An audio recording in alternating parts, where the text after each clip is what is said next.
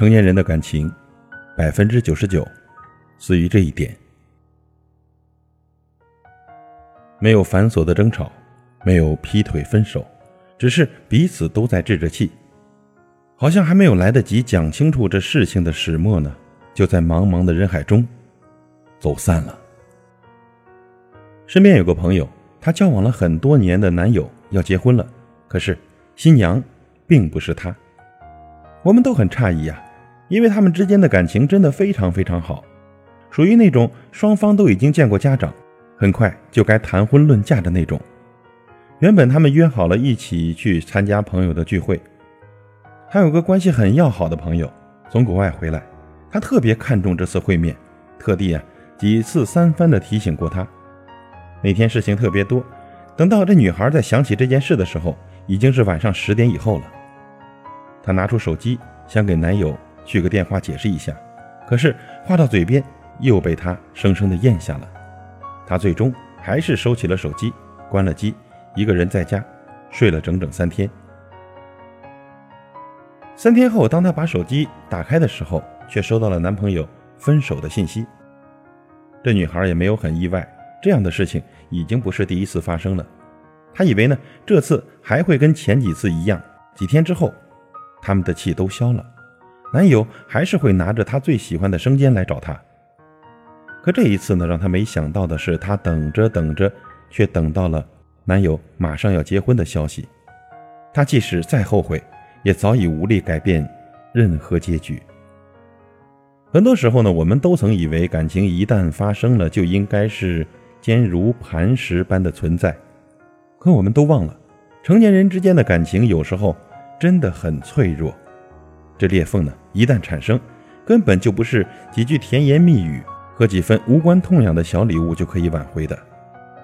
就像电影《前任三》那样，孟云和林佳因为一点小事争吵，都等着对方先道歉，可是等到自己有勇气去道歉的时候，却发现身边的他早已经走远了。曾经问过很多朋友，在感情里最不能容忍的是什么呢？有人说是出轨和劈腿，有人说是幼稚不成熟，还有个朋友说，他最不能容忍的，就是冷战，因为他和前任就是因为冷战才分手的。这女孩呢是个性格有些急躁的人，遇到问题呢喜欢面对面的说清楚，双方能达成一致是最好的，如果不能的话，至少也要相互理解。可她男朋友不这么想啊，产生矛盾和分歧之后呢？她男朋友甚至不愿意跟她多说一句话，不是自己甩门离开，就是一个人自顾自的去散心。最后一次，当两人再次为琐事争吵的时候，她照例又离开了，和几个同事厮混在一起，下了班就聚在一起游戏、吃鸡、撸串、喝酒，不回信息，也不接电话，甚至刻意避免去他知道的地方。那几天呢，朋友像疯了似的去找他。可是，终究是一无所获。等到他终于露面的时候，朋友已经决定要离开了。要知道，再炙热的感情，也经不起如此挥霍，冷着冷着，就真的凉了。